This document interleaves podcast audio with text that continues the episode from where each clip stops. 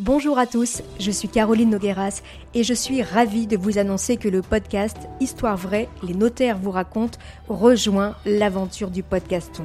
Les notaires de la Cour d'appel de Caen ont décidé de mettre en avant l'association Habitat et Humanisme. Dans un épisode spécial, Maître Philippe Gaudron vous racontera l'histoire de ses clients, Alain et Dominique, un couple au grand cœur. Alain et Dominique ont également accepté de se prêter au jeu de l'interview ils témoignent également dans cet épisode et vous donneront, on l'espère, envie vous aussi de faire un don à l'association Habitat et Humanisme. Alors ne ratez pas cet épisode de Histoire vraie, les notaires vous racontent en collaboration avec le podcaston.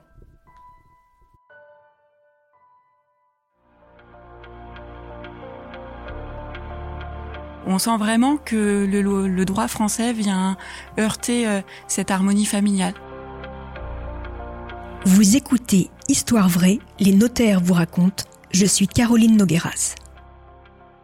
Je m'appelle Marie Le Gentil, je suis notaire à Canisy, dans la Manche. C'est une petite étude rurale et on est euh, deux associés. Tout le monde nous connaît, on est un peu le juriste du village, donc ils viennent nous voir pour des problèmes de clôture, de murs, euh, de choses comme ça. Des clients se présentent à l'improviste et on me demande si je peux les renseigner je descends rencontrer euh, une dame et sa fille. La dame s'appelait euh, Fatou et donc euh, je comprends que c'était pour ouvrir un dossier de succession. Son mari qui était décédé qui s'appelait Adama.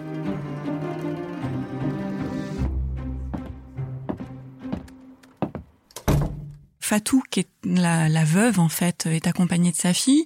Elle comprend bien ce qui se passe, mais c'est plutôt sa fille qui gère le dossier. Sa fille, elle a dans les 45-50 ans et elle est euh, très débrouillarde. C'est la première fois que cette dame rentre dans une étude notariale. Elle comprend qu'il va falloir réunir beaucoup de pièces et on convient d'un nouveau rendez-vous une dizaine de jours après.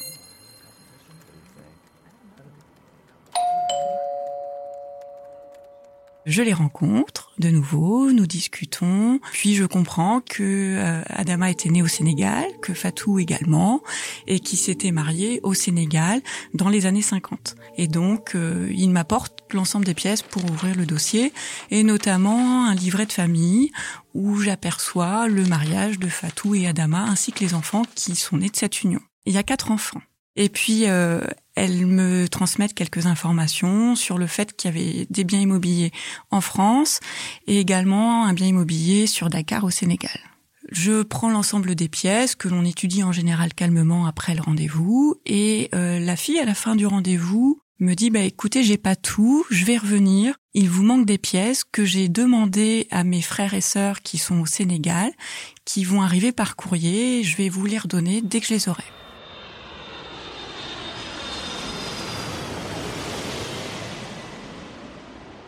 15 jours après, une enveloppe est déposée à l'étude. Je découvre dans les papiers qui me sont adressés un deuxième livret de famille.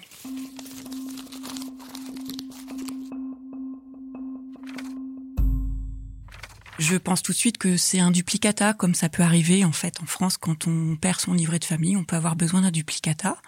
Et en feuilletant le livret de famille, je me rends compte que Adama est marié sur ce livret de famille, mais non plus à Fatou, mais à Abi. Et de cette union sont également nés quatre enfants.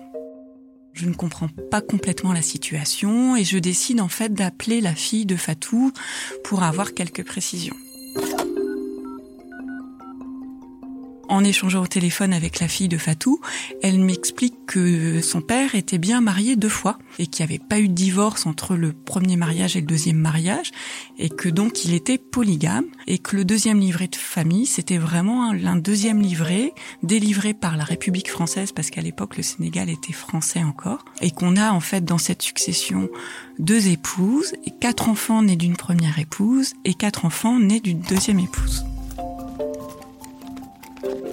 Je comprends très vite que j'étais face à un cas de polygamie qui est strictement interdit en France. J'interroge un petit peu euh, mes confrères et puis euh, notamment le notaire pour qui je travaillais et euh, on trouve quelques réponses, mais pour le reste, on était sur un dossier qui était complexe, très peu traité et que le centre de recherche d'informations notariales et de documentation qui s'appelle le CRIDON allait devoir être interrogé pour qu'il nous donne un petit peu une explication.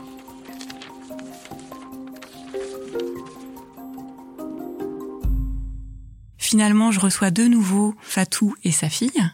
Et lors de ce rendez-vous, je leur explique que c'était la loi française qui était applicable. La loi française, en fait, euh, ignore la polygamie et que bah, très probablement, nous n'allions pas reconnaître l'existence de la deuxième épouse.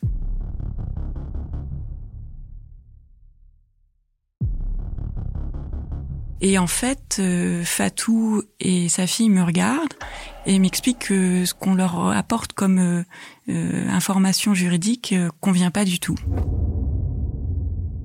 Fatou est la première épouse et elle le souhaite absolument pas que la deuxième épouse n'ait pas de droit dans la succession. Et la fille également me dit qu'elle ne comprendrait pas pourquoi ses frères et sœurs auraient une part en fait diminuée par rapport aux enfants nés de la première union. On sent vraiment que le, droit français vient heurter euh, cette harmonie familiale.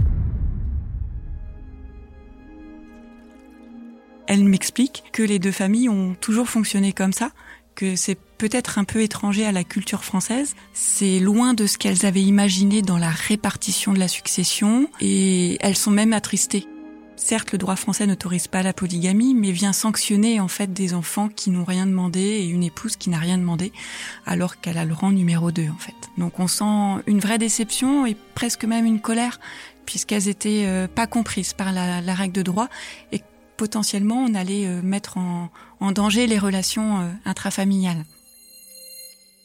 La situation finalement se débloque on reçoit enfin la réponse du CRIDON, du centre de recherche, qui nous propose une solution euh, très intéressante pour notre dossier.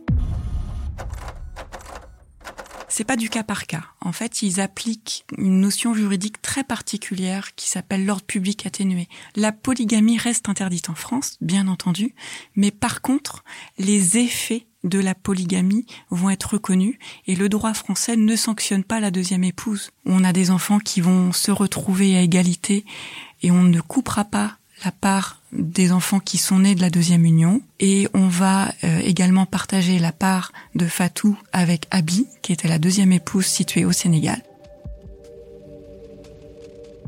On ne fait pas les règles de droit pour faire plaisir à nos clients, mais par contre, on se rend compte que le droit français qui ne reconnaît pas la polygamie est respectueux des situations qui peuvent arriver et les traduit juridiquement et protège quand même ces enfants qui sont nés d'une deuxième union et cette deuxième épouse. Il y a une satisfaction euh, humaine puisque on a réussi à établir une solution qui convenait à l'ensemble de la famille, où on avait l'impression qu'il y avait l'harmonie familiale qui pouvait être mise en jeu.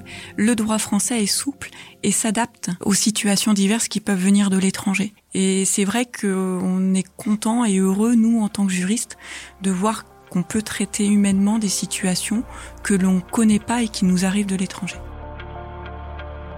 Merci, chers auditeurs, d'avoir écouté cet épisode de Histoire vraie, les notaires vous racontent. Pour clore cette saison, je vous invite à écouter Maître Emmanuel Porc qui vous racontera l'histoire d'un héritage totalement inattendu. C'est très bientôt dans Histoire vraie, les notaires vous racontent. En attendant, n'hésitez pas à nous laisser des étoiles ou des commentaires sur vos applis de podcast préférés.